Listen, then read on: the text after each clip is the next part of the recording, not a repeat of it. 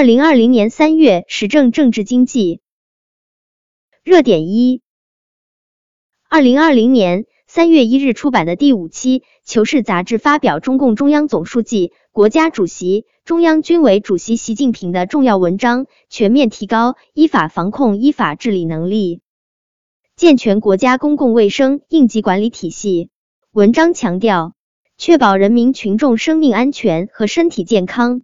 是我们党治国理政的一项重大任务，要始终把人民群众生命安全和身体健康放在第一位。从立法、执法、司法、守法各环节发力，切实推进依法防控、科学防控、联防联控。既要立足当前，科学精准打赢疫情防控阻击战，更要放眼长远，总结经验，吸取教训，针对这次疫情暴露出来的短板和不足。抓紧补短板、堵漏洞、强弱项，完善重大疫情防控体制机制，健全国家公共卫生应急管理体系。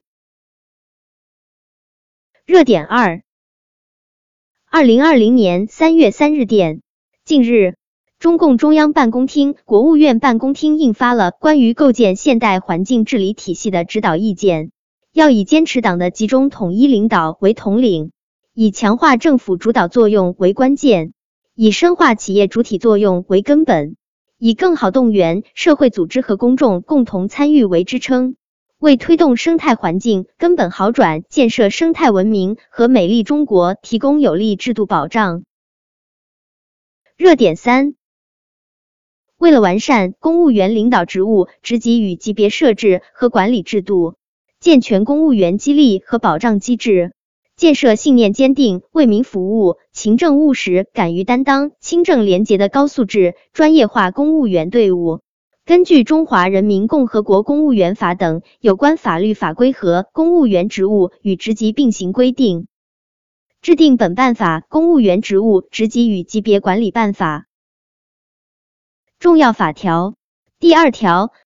公务员领导职务。职级与级别设置和管理，坚持以马克思列宁主义、毛泽东思想、邓小平理论、三个代表、重要思想、科学发展观、习近平新时代中国特色社会主义思想为指导，贯彻新时代中国共产党的组织路线，坚持党管干部原则，加强党对公务员队伍的集中统一领导，遵循依法、科学、规范、效能的原则。第三条。领导职务职级与级别是实施公务员管理、确定公务员工资以及其他待遇的依据。第四条，公务员级别由低至高依次为二十七级至一级。第五条，公务员领导职务层次与级别的对应关系是：一、国家级正职一级；二、国家级副职四级至二级。三省部级正职八级至四级，四省部级副职十级至六级，五厅局级正职十三级至八级，六厅局级副职十五级至十级，七县处级正职十八级至十二级，八县处级副职二十级至十四级，九乡科级正职二十二级至十六级。十乡科级副职二十四级至十七级。热点四，习近平总书记二日在北京考察新冠肺炎防控科研攻关工作时强调，要把新冠肺炎防控科研攻关作为一项重大而紧迫的任务，综合多学科力量，统一领导，协同推进，在坚持科学性、确保安全性的基础上，加快研发进度。尽快攻克疫情防控的重点难点问题，为打赢疫情防控人民战争总体战、阻击战提供强大科技支撑。热点五：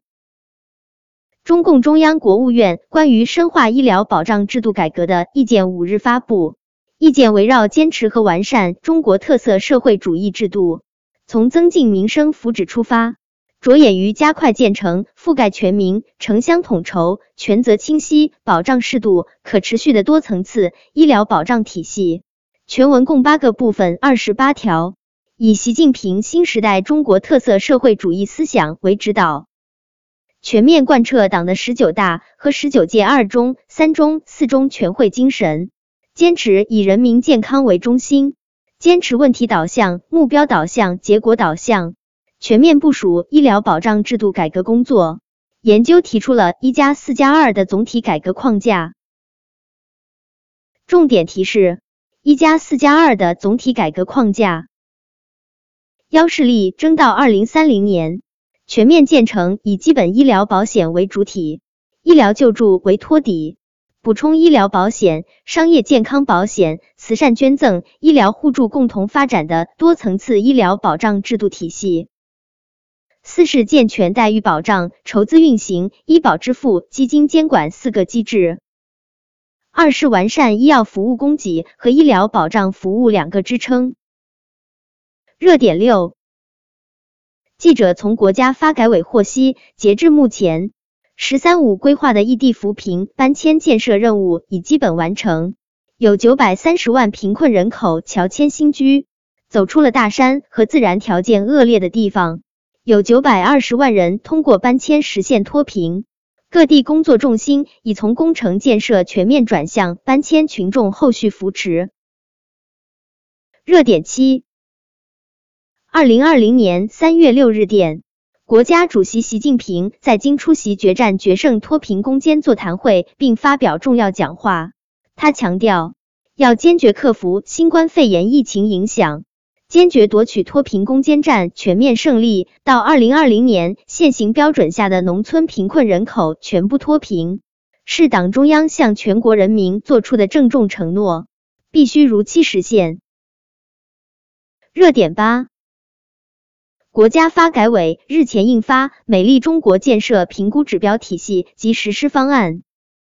美丽中国建设评估指标体系包括空气清新、水体洁净。土壤安全、生态良好、人居整洁五类指标，按照突出重点、群众关切、数据可得的原则，注重美丽中国建设进程结果性评估，分类细化提出二十二项具体指标。实施方案指出，将由第三方机构中国科学院对全国及三十一个省、自治区、直辖市开展美丽中国建设进程评估，以二零二零年为基年。以五年为周期开展两次评估，其中结合国民经济和社会发展五年规划中期评估开展一次，五年规划实施完成后开展一次。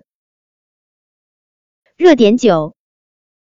为进一步发挥税收职能作用，统筹推进疫情防控和助力经济社会发展，日前国家税务总局发布新版应对新冠肺炎疫情税费优惠政策指引。从支持防护救治、支持物资供应、鼓励公益捐赠、支持复工复产四个方面，对十七项政策逐一进行解读，更好帮助纳税人、缴费人准确掌握和及时享用各项新出台的税费优惠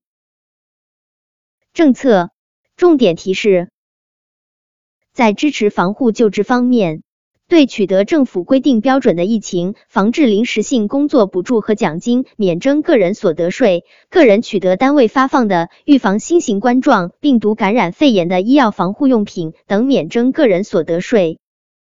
在支持物资供应方面，对疫情防控重点保障物资生产企业全额退还增值税增量留抵税额，纳税人提供疫情防控重点保障物资运输收入免征增值税，纳税人提供公共交通运输服务、生活服务及居民必需生活物资快递收派服务收入免征增值税。对疫情防控重点物资生产企业扩大产能购置设备，允许企业所得税税前一次性扣除；对卫生健康主管部门组织进口的直接用于防控疫情物资免征关税。在鼓励公益捐赠方面，对通过公益性社会组织或县级以上人民政府及其部门等国家机关捐赠应对疫情的现金和物品，允许企业所得税。或个人所得税税前全额扣除，直接向承担疫情防治任务的医院捐赠应对疫情物品，允许企业所得税或个人所得税税前全额扣除；无偿捐赠应对疫情的货物，免征增值税、消费税、城市维护建设税、教育费附加、地方教育附加。扩大捐赠免税进口物资范围。在支持复工复产方面，对受疫情影响较大的困难行业企业，二零二零年度发生的亏损最长结转年限延长至八年，阶段性减免增值税，小规模纳税人增值税，阶段性减免企业养老、失业、工伤保险单位缴费，阶段性减免以单位方式参保的个体工商户职工养老、失业、工伤保险，阶段性减征职工基本医疗保险单位缴费。鼓励各地通过减免城镇土地使用税等方式，支持出租方为个体工商户减免物业租金。热点十，二零二零年三月十六日出版的第六期《求是》杂志发表国家主席习近平的重要文章，为打赢疫情防控阻击战提供强大科技支撑。文章强调，人类同疾病较量最有力的武器就是科学技术。人类战胜大灾大疫离不开科学发展和技术创新，要把疫情防控科研攻关作为科技战线的一项重大而紧迫的任务，综合多学科力量，统一领导，协同推进，在坚持科学性、确保安全性的基础上，加快研发进度，尽快攻克疫情防控的重点难点问题，为打赢疫情防控人民战争总体战、阻击战提供强大科技支撑。热点十一，根据中共中央部署，二零一九年十二月下旬至二零二零年一月中旬，十五个中央巡视组对中央脱贫攻坚专项巡视的十三个中西部省区市和十三个中央单位全部开展回头看。日前，中央巡视组向二十六个党组织进行了书面反馈。这次回头看是中共中央总书记习近平亲自部署的重大政治任务，也是中共十九大后中央巡视的首次回头看。中央巡视组坚守政治巡视定位，认真贯彻巡视工作方针，聚焦党委党组职能责任，紧盯整改落实情况，发现问题，查找不足。同时，回头看加强与国务院扶贫办脱贫攻坚成效考核的统筹协调。建立工作协调对接机制，形成工作合力，切实减轻基层负担。热点十二，二零二零年三月二十四日，湖北省新冠肺炎疫情防控指挥部发布通告，宣布从三月二十五日零时起，武汉市以外地区解除离鄂通道管控，有序恢复对外交通。离鄂人员凭湖北健康码绿码安全有序流动。热点十三，国家主席习近平于三月二十六日在北京出席二十国集团领导人应对新冠肺炎特别峰会，这是 G 二十历史上首次举行领导人视频峰会，也是自疫情爆发以来习近平主席出席的首场重大多边活动。重点提示。此次云 G 二零峰会创造了五个世界第一次。一，这是 G 二零峰会举办以来历史第一次举办大佬远程视频会议。G 二零峰会自一九九九年在德国柏林创办成立，自二零零九年开始每年举办一次峰会。二十国集团中，发达国家和发展中国家各占一半，人口占全球人口的三分之二。GDP 总量占全球 GDP 的百分之八十五。二，这是 G 二零峰会举办以来首次针对全球疫情举办的专项会议。G 二零峰会的初衷本是由各国财长或元首沟通解决全球经济、财政和金融等问题，这是首次针对全球疫情的影响召开专项会议。三，这是 G 二零峰会举办以来。安保、时间等综合成本最低的会议。以往的 G 二零峰会在时间安排、议题设置、安全保护等方面投入巨大的成本。此次峰会都在自己国家，都是针对疫情影响，综合成本低。四，这是 G 二零峰会举办以来看似最不正式，但又效率最高的会议。各个国家的大佬自由选择会议场所，组织会议的人员。自主性很强，但由于大家目标一致，效率更高，取得的成果大。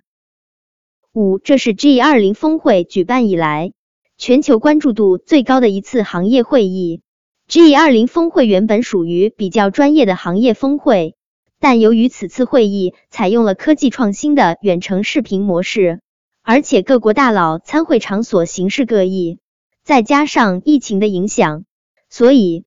此次会议受到了全球普通人的高度关注。